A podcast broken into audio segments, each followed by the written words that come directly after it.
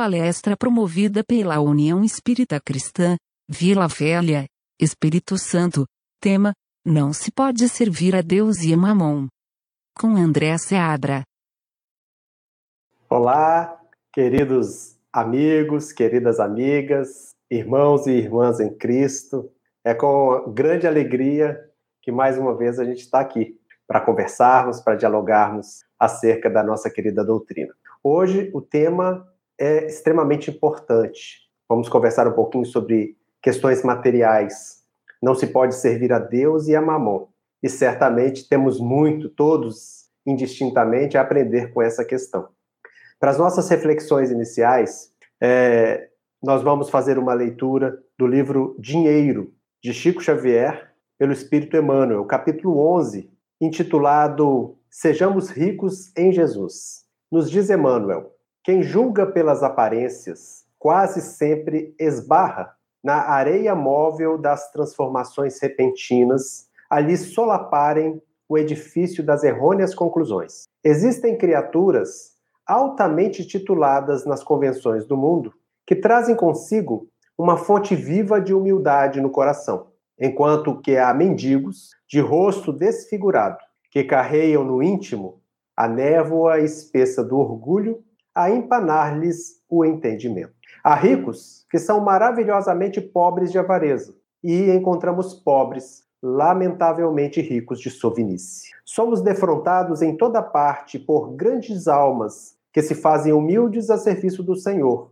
na pessoa do próximo, e frequentemente surpreendemos espíritos rasteiros, envergando túnicas de vaidade e dominação. Jesus, louvando os pobres de espírito, não tecia encômios à ignorância, à incultura, à incipiência ou à, nulidade. E sim, exaltava os corações simples, que descobrem na vida, em qualquer ângulo da existência, um tesouro de bênçãos com o qual é possível o enriquecimento efetivo da alma para as alegrias da elevação.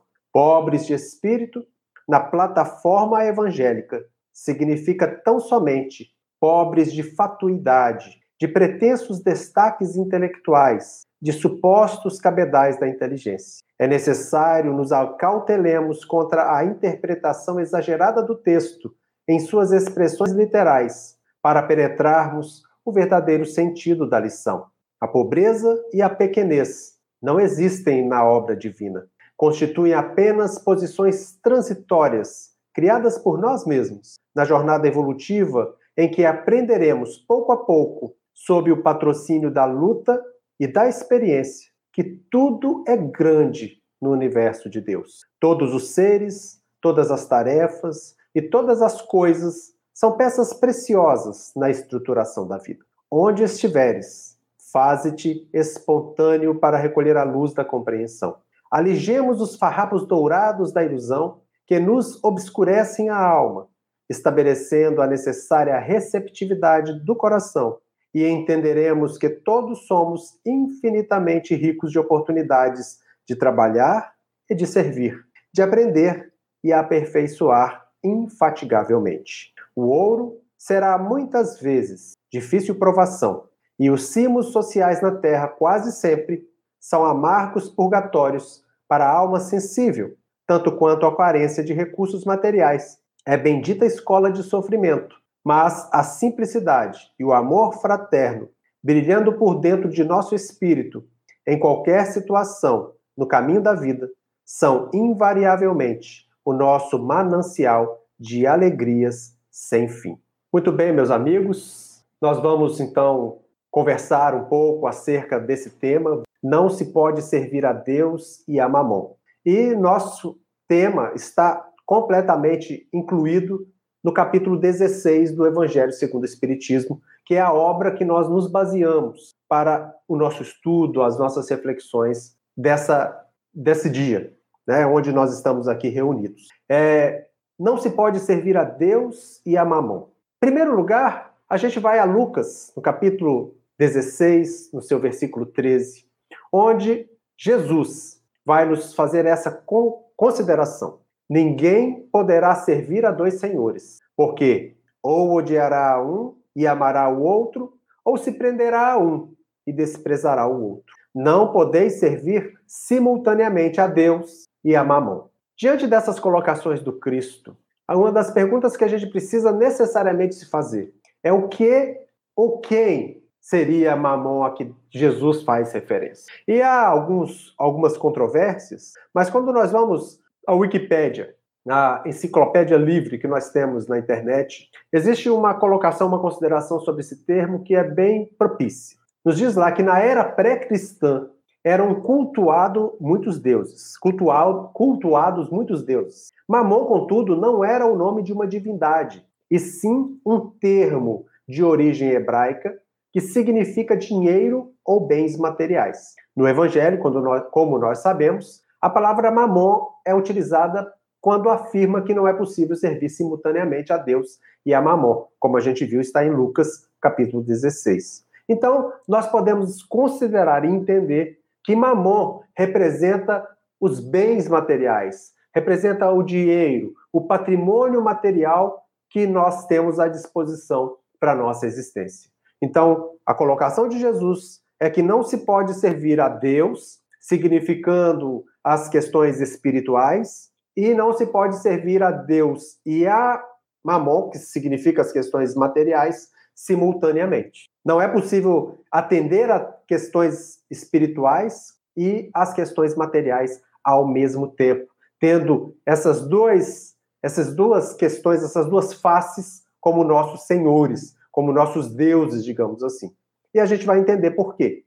É, nessa colocação, nessa passagem de Jesus, que está lá em Lucas, em Mateus, ele também nos coloca uma passagem muito conhecida de todos nós. Quando Jesus fala que, ainda uma vez mais vos digo, é mais fácil que um camelo passe pelo buraco de uma agulha do que entrar um rico no reino dos céus. Isso está lá em Mateus 19, 24 e em Marcos 10, 25, além de Lucas. Essa passagem de Jesus sobre o camelo, o rico e a entrada no reino dos céus. Obviamente que parece uma questão estranha quando a gente vê Jesus fazendo uma colocação aparentemente tão absurda. Mas também a gente sabe que a palavra em, em grego, né, de onde é traduzido o evangelho, em hebraico, né, que foi a origem para a tradução, ela, a mesma palavra que significa camelo também significa corda. E corda talvez fosse a analogia mais interessante para a tradução dessa palavra, já que corda e linha são coisas semelhantes, só que com uma espessura diferente. Então é mais fácil um, uma corda passar pelo buraco de uma agulha do que um rico entrar no reino dos céus. De qualquer forma, a imagem que se fixou ela é muito importante, já que demonstra a dificuldade que a riqueza apresenta para que o rico, aquele que é possuidor dela, possa entrar no reino dos céus. Será por que isso tudo? Primeiro, a gente precisa compreender, e a leitura que a gente fez preparatória já nos deixa uma ideia muito clara, que no reino de Deus não existe pobreza, não existe escassez. O reino de Deus é de abundância em todos os sentidos. E a riqueza, aqui também na terra, no mundo ainda distanciado das belezas reais do reino de Deus, também a riqueza tem a sua utilidade. E a riqueza vai servir para várias questões importantes para nós. Primeiro é a riqueza que estimula o trabalho. Com a possibilidade de angariarmos os recursos materiais, não só para a nossa subsistência, mas para que nos permita um certo conforto, é, uma situação mais cômoda, muitas vezes nós nos lançamos ao trabalho. Se se extinguisse a riqueza, provavelmente se extinguiria um dos grandes aguilhões para que o trabalho ocorresse, para que o trabalho acontecesse. Então, a riqueza é um grande estimulador ao trabalho. Também a riqueza é um poderoso elemento de progresso intelectual, porque através dos recursos materiais, o homem tantas vezes se lança à conquista da sua inteligência, à expansão dessa sua inteligência, buscando recursos, desenvolvimento de tecnologias para que ele possa melhorar o padrão do seu conforto, melhorar as condições para angariar essa própria riqueza, diminuindo o seu esforço, diminuindo os, a dificuldade que a vida se, se coloca, a vida coloca para nós. Então, é um poderoso elemento de progresso intelectual. Hoje, nos dias atuais, ainda mais a gente pode ver isso, porque os recursos materiais geralmente viabilizam que a gente possa se dedicar a cursos, a empreendimentos que exigem um certo recurso material para que a gente possa adquiri-los. A riqueza também permite que o homem possa sanear, desobstruir, como está no Evangelho, o planeta, colaborando para que nós tenhamos um progresso material necessário para que a gente possa viabilizar aqui na Terra a recepção de todos os espíritos que possam aqui encarnar né, dentro das suas possibilidades materiais. Então, a Terra comporta um grande número de espíritos. Nós vemos hoje que, que somos mais ou menos 8 bilhões de pessoas encarnadas. E isso demonstra que temos aqui 8 bilhões de espíritos tendo a oportunidade preciosa da encarnação para aprenderem, para se aprimorarem e para seguirem na direção da felicidade verdadeira. Então, trabalhando aqui na Terra para que a Terra ofereça as condições para a subsistência de toda essa população, melhorando as condições de moradia, as condições de produção, oferecendo alimento, oferecendo moradia, oferecendo condições de vida adequada para todos esses espíritos que somos nós que aqui habitamos. Também é a riqueza que estimula a atividade, como eu já disse, o trabalho, que estimula a pesquisa, que estimula a ciência. Vimos agora, nesse período de pandemia que vivemos, que em um tempo recorde, nós tivemos condições pela, pelos avanços que a ciência já havia conquistado, pelo entendimento que já vinha retirado de outro coronavírus que já tinha feito uma pandemia mais restrita, uma epidemia mais restrita no globo, em 2002, depois em 2012, 13, né? E junto com a tecnologia e certamente com as possibilidades da remuneração de tudo isso, desse trabalho, nós temos hoje a vacina, que vai, assim a gente espera, nos permitir que a gente vá voltando a nossa vida ao normal, onde possamos nos encontrar, onde possamos ter a possibilidade de nos abraçar, de estarmos juntos novamente. Porque a ciência, a pesquisa, também são alavancadas pelas possibilidades que a riqueza representa. Também, Deus vai concentrar a riqueza para que ela se expanda. Porque às vezes é numa empresa com a riqueza concentrada nas mãos de alguns que vão haver possibilidades muito maiores para toda uma população.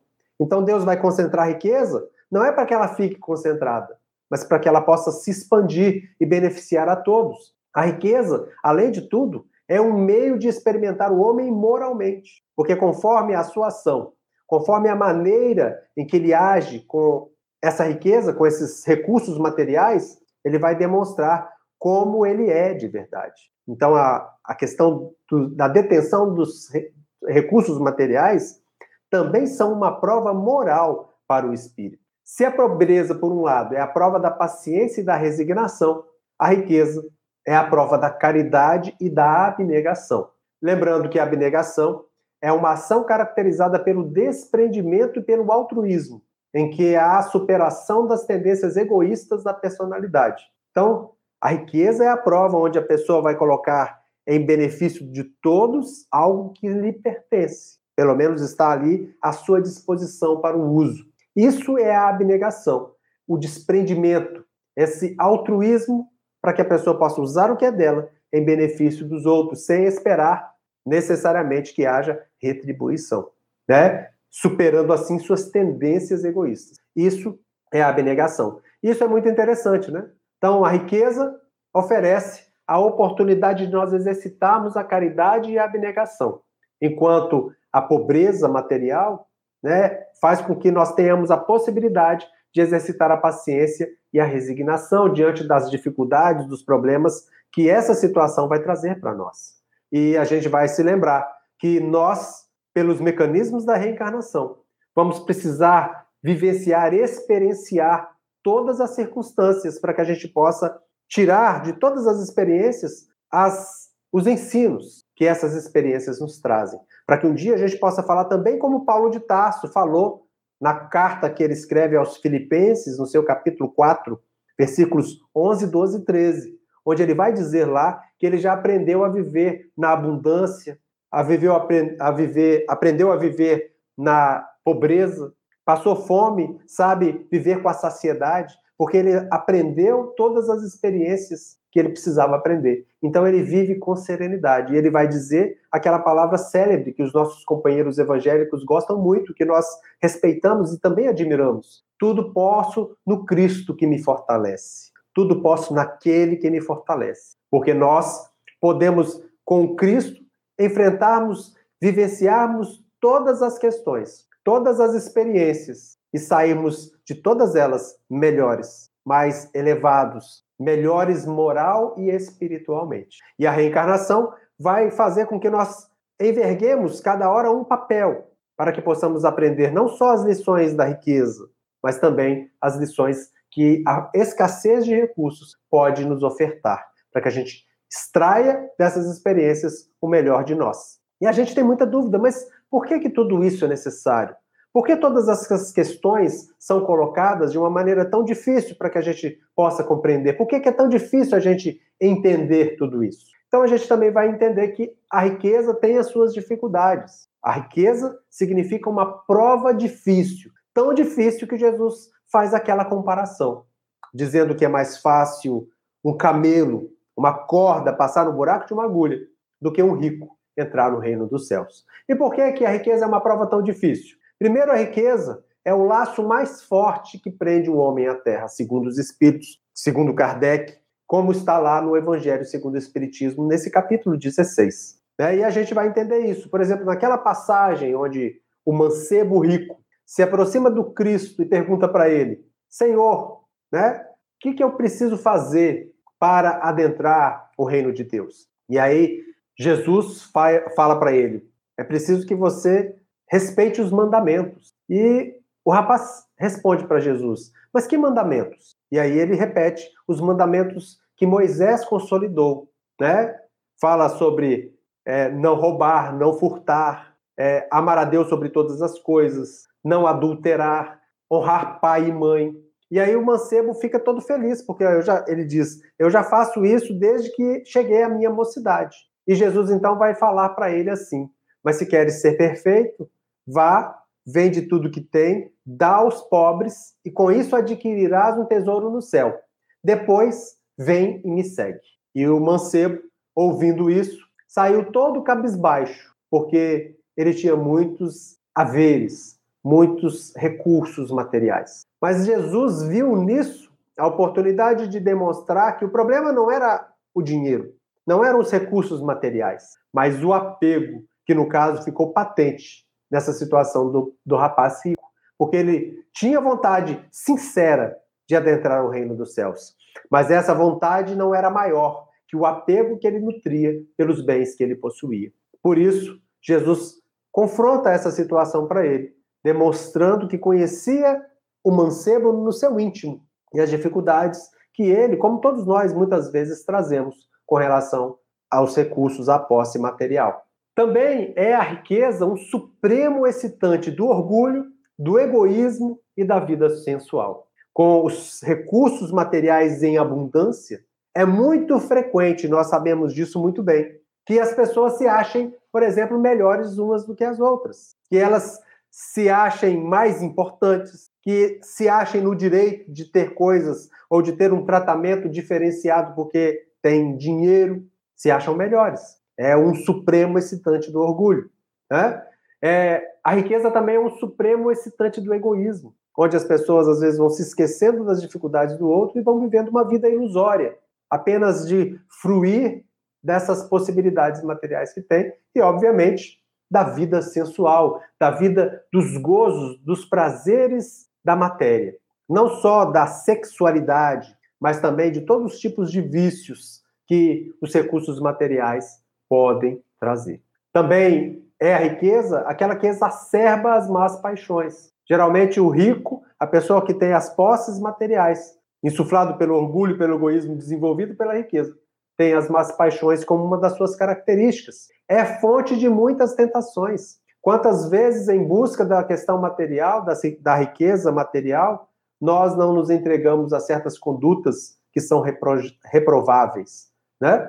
Exerce uma forte fascinação. Todo mundo, de alguma maneira, em algum momento, pensa-se, poxa, se eu ganhasse na Mega Sena, se eu ganhasse na loteria, e fica ali pensando, imaginando, porque a riqueza exerce fascinação sobre nós, com as possibilidades que ela pode comprar, né? com as facilidades materiais, os carros, os, as possibilidades do vestuário, da, da residência e uma série de coisas que a gente fica fascinado por essa questão. Costuma muitas vezes tornar insensível aquele que passou da miséria para a riqueza, trazendo uma grande questão, uma grande dificuldade. Tanto que no livro dos Espíritos, Kardec faz essa pergunta à espiritualidade, dizendo: entre duas pessoas ricas, qual é mais tem mais culpa? Qual é mais culpada? Aquela que sempre viveu na opulência, que nasceu no meio rico e sempre viveu na opulência, ou aquele que nasceu na miséria e passou a riqueza e ambos desconsideram as dificuldades dos outros? Aquele que é mais egoísta, mais orgulhoso, qual é o mais culpado? O que já nasceu rico ou que era pobre e se tornou rico depois? E os espíritos respondem que, que é aquele que era, era pobre e se tornou rico, porque ele sabe das dificuldades da pobreza. Então ele reconhece, ele sabe dentro dele mesmo. Então ele tem mais obrigação de diminuir a dor do seu irmão, porque ele já passou por aquilo. E infelizmente aquele que adentra essa nova situação, quando sai da pobreza e entra na riqueza, nem sempre ele vai se lembrar disso, né? Provoca às vezes muitos crimes, como nós sabemos, para as heranças, para presidir as empresas, para várias situações, muitas vezes o crime é cometido para a obtenção dessa riqueza material. E aí a gente vai entender que o problema não é o dinheiro, o problema é o mau uso que a gente dá para ele. É o mau uso da riqueza, que acaba sendo consequência da nossa inferioridade do, dos habitantes desse nosso orbe, um planeta de expiação e provas, é que traz a riqueza como uma prova difícil. A riqueza nos mundos mais elevados, ela é primeiro distribuída mais uniformemente, porque todos buscam, de uma certa maneira, as riquezas de todos os tipos, não só materiais, mas muito menos materiais, as riquezas do ponto de vista moral. Mas quando as possibilidades estão nas mãos daqueles que as detêm, quanto mais elevada a pessoa, mais ela põe essa riqueza em benefício de todos, né? Então, o problema não é o dinheiro.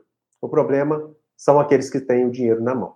A riqueza, então, é o aguilhão que impele os homens às grandes descobertas e aos empreendimentos úteis, isso é um fato. E a gente vai perguntar por que Deus concede a pessoas incapazes de fazê-la frutificar para o bem de todos? E a gente deplora com razão o péssimo uso que algumas pessoas, nesse caso, fazem das riquezas. E a gente pergunta: será que Deus é justo, dando a riqueza a tais criaturas? E fazendo essa colocação, entendendo da importância da riqueza, que a riqueza tem para o progresso da humanidade, por que, que Deus deixa que a riqueza tão importante vai parar nas mãos de pessoas tão ignorantes do ponto de vista é, espiritual que vão usá-la de uma maneira tão inadequada. E aí a gente vai ver a justiça de Deus. Quando a gente olha uma vida só, a gente acha injusto. Mas quando a gente alarga o entendimento, vamos perceber que todos vamos ter mesma, as mesmas oportunidades e necessitaremos passar por elas. Então, aquele que hoje é rico, pode ser que amanhã não seja.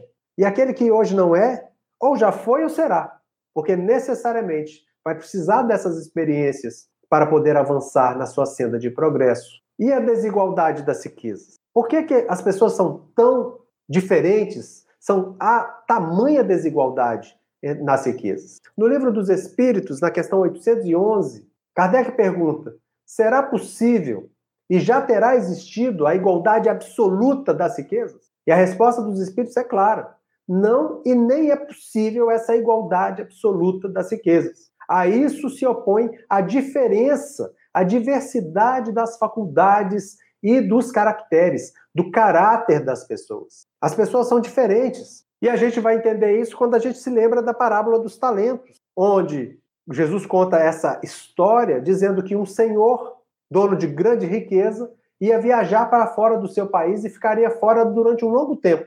E ele pegou seus bens e distribuiu entre os seus servos, segundo a sua capacidade. Por isso, deu cinco talentos para um, dois talentos para outro e um talento para outro. O talento significa uma grande soma de dinheiro. O talento para aquela época era uma riqueza incomensurável. Tanto é que tem esse nome de talento. E segundo a capacidade de cada um, ele distribuiu os talentos, cinco, dois e um. O que tinha cinco talentos tinha capacidade para lidar com eles. E assim ele foi, negociou, entre aspas, com esses talentos que o Senhor dono daqueles bens lidera e conseguiu outros cinco talentos. O que tinha dois fez o mesmo. Tinha capacidade para negociar, para lidar com aqueles dois. E o fez muito bem. Já o que tinha recebido um só, fez o quê? Com medo de não conseguir, com medo de, da reprimenda que o seu senhor daria para ele, se ele não conseguisse devolver algo adequado ou menos do que tinha recebido, foi lá e enterrou o talento na terra. Quando, depois de um longo tempo, o senhor voltou, os que tinham cinco e dois devolveram o dobro para o senhor. E ele falou assim: Olha, vocês são. É, nós, venham para a alegria do Senhor. Se vocês foram fiéis no pouco, também o muito te confiarei. E aí vocês venham e se entrem na graça, na alegria do Senhor. E o outro, quando chegou com um talentinho na mão, falou assim: Olha, está aqui o talento que tu me deste, que eu fiquei com medo. Eu sei que tu ceifas onde não é, semeaste, então eu fiquei com medo. Toma aqui o talento que te deste, que me deste. E o Senhor falou assim: Não, agora você foi um servo mau. E assim você vai ser jogado nas trevas exteriores. Pega o talento dele e dê para que tem dez. Porque vai ser tirado. daquele que tem muito vai ser dado mais. E aquele que não tem pouco, até o pouco que acha que tem, vai ser tirado dele. E ele será jogado nas trevas exteriores. Mostrando com isso um pouquinho da questão da diversidade. E que é importante a gente aprender a lidar com os recursos que nós temos. Em nome do Senhor que vai nos pedir contas a esses talentos, a esses recursos, a esses dons que nós temos. E aí nós vamos pensar nos talentos que Deus deu para nós. Não nos talentos apenas materiais, nos recursos materiais, mas nos recursos da inteligência, os recursos da saúde, né? todos os recursos, todas as possibilidades que Deus nos dá, para que a gente possa multiplicá-los. Será que nós estamos fazendo isso? Então, a riqueza, a distribuição igualitária da riqueza é impossível porque nós somos diferentes. Né? No capítulo 16 aí do Evangelho, no item 8, também tem essa questão. Por que não são igualmente ricos todos os homens? Kardec faz essa colocação. Não são por uma questão muito simples, porque por não serem igualmente inteligentes, ativos e laboriosos para adquirir, nem sóbrios e previdentes para conservar. Mostrando que não basta você conquistar, é preciso saber conservar.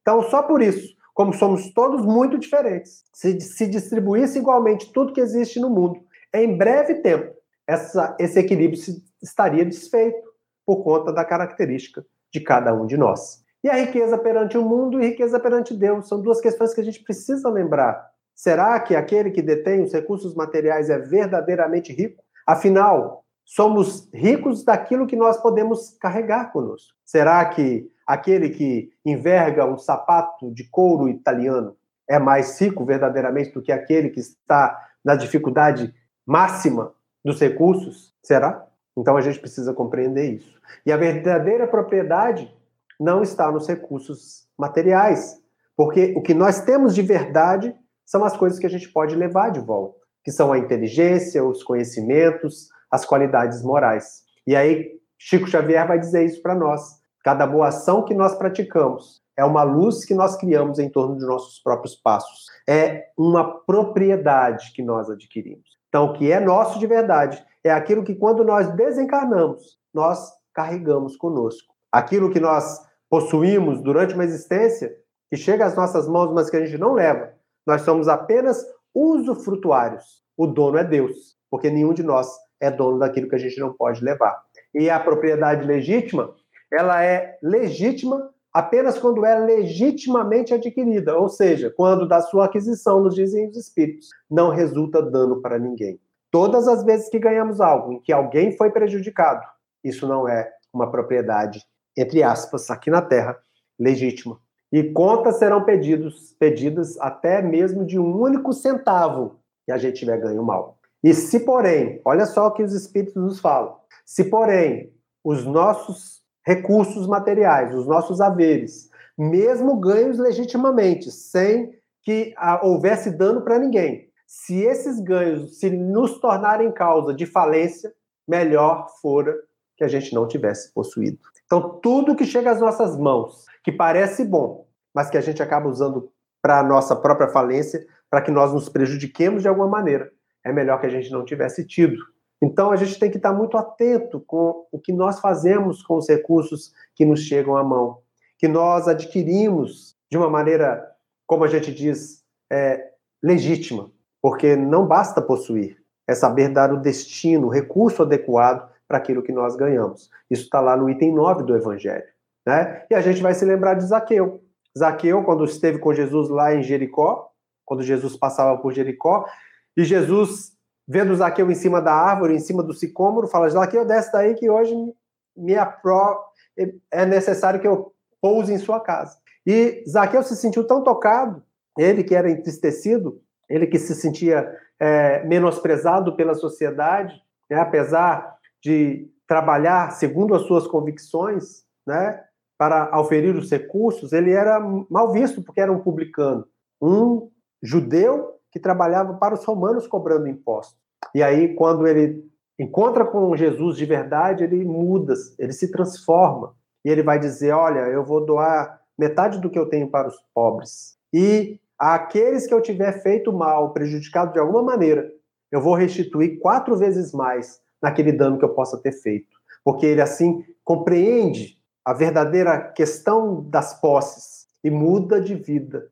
E a partir daquele encontro, Zaqueu já não é mesmo, já não é o mesmo. Então, essa postura é fundamental. E a gente vai perguntar, então, como a gente deve entregar, empregar a riqueza que Deus nos permite utilizar? Já que Ele é o detentor e não nós. Nós somos apenas usufrutuários. Então, nós temos que é preciso praticar a caridade, mas não aquela caridade pura e simples, mas a caridade que procura desgraça. Não espera bater a nossa porta, tocar a campainha e pedir um pedaço de pão. Que vai atrás onde a desgraça está, onde a dificuldade está. E nós sabemos onde ela está. Aquela que procura erguer sem humilhar aquele que recebe, seja o donativo, seja todo tipo de recurso que chega à sua mão, para que a gente não cause mais um problema.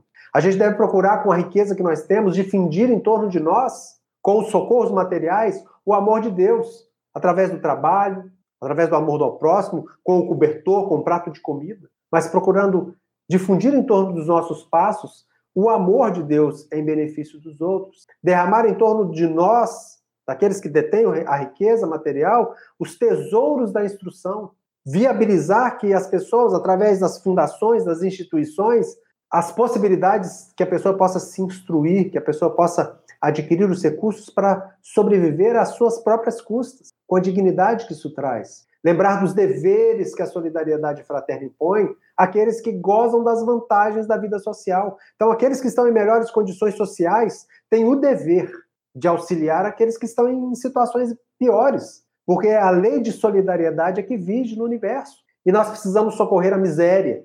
Lembrando que a miséria, ela só existe por conta da nossa pequenez moral. Diferenças, elas sempre vão existir por conta das nossas, da nossa diversidade. A desigualdade das riquezas é um fato. Isso não vai mudar. Mas miséria, ela só existe por conta da nossa é, inferioridade moral. Então nós precisamos socorrer aqueles que estão na miséria, nas dificuldades, porque nós temos aqueles que têm recursos têm uma obrigação com relação a isso. E é interessante, né? Desculpa aqui, que a gente lembrar do salário e não só da, da esmola. Né? Muitas vezes a gente imagina que ajudar aquele que tem pouco significa a gente dar o recurso pronto. Isso muitas vezes é necessário, mas procurar converter a esmola em salário. E lembrando da questão do salário, a gente imagina quantas pessoas têm, às vezes, dentro do seu lar, uma pessoa que trabalha para eles, né? trabalha para sua família, e às vezes ele tem condição de dar um salário justo e não dá, não faz porque às vezes ele quer explorar. Isso vale para dentro do lar, vale para as empresas, para o trabalho. Se você está em condição de dar o salário que seja justo, faça isso. Porque isso também é obrar com caridade, praticando a justiça dentro das suas atividades naturais. Né? Em resumo, como a gente deve empregar a riqueza? O mau uso é quando a gente usa exclusivamente em nosso próprio benefício, na satisfação pessoal, egoisticamente. E o bom uso é quando a gente faz com que a riqueza, da riqueza resulte um bem para qualquer outra pessoa, um bem qualquer para outros que não sejam das nossas relações pessoais. Né? Então, a gente vai lembrar da importância do desprendimento. Quando Lacordaire, no item 14 desse capítulo do Evangelho, vai dizer que o amor aos bens terrenos significa um dos mais fortes óbices, obstáculos ao adiantamento moral e espiritual. E desapego aos bens terrenos significa não desprezá-los, mas apreciá-los no seu justo valor, saber servir-se deles em prol dos outros, para que a gente não fique apegado, né? É a abnegação. Não sacrificar por eles os interesses da vida futura. Muitas vezes a gente, em benefício do ter, das conquistas materiais, a gente deixa de fazer uma atividade no bem. Quantas vezes a gente deixa um estudo, nós espíritas, deixa o estudo, deixa a palestra, ah, porque agora eu estou trabalhando nesse horário. Mas que horário então você vai se dedicar a outras conquistas? Obviamente que a gente não está dizendo aqui que necessariamente a gente precisa estar dentro da casa espírita para é, alcançar essa vida futura, essa felicidade. Obviamente que não, que não é fora da igreja, fora do templo espírita que não há salvação. É fora da caridade. Mas quantas vezes a gente sacrifica as possibilidades da vida futura em, em prol das conquistas materiais? Então a gente não deve fazer isso. Isso é desapego. Se tiver que acontecer a gente perder os bens que nos, nós temos, que a gente possa fazer igual Jó, perdê-los sem murmurar, se isso for da vontade de Deus. Agradecer a Deus por todas as circunstâncias que nos acontecem. Então a gente vai encerrar dizendo que a estrada que nos leva a um lado ao outro, ela é diferente. E nós é que vamos escolher. É uma questão de escolha se nós vamos servir a Deus, as conquistas espirituais, ou se nós vamos servir a Mamon, aos recursos materiais se nós vamos fazer como centro das nossas atenções um ou outro. E a proposta que nós, espíritas, que nós fazemos é que coloquemos no centro de nossas ações, das nossas cogitações, Jesus, nosso mestre e nosso modelo. Que Jesus, nosso irmão maior, possa nos abençoar e diante das possibilidades que venhamos a ter hoje e no futuro, nós possamos fazer dela instrumentos para a nossa evolução. Que Jesus, então, possa nos abençoar e nos envolver. Eu, mais uma vez, agradeço ao convite honroso que me foi feito. Que Jesus nos abençoe.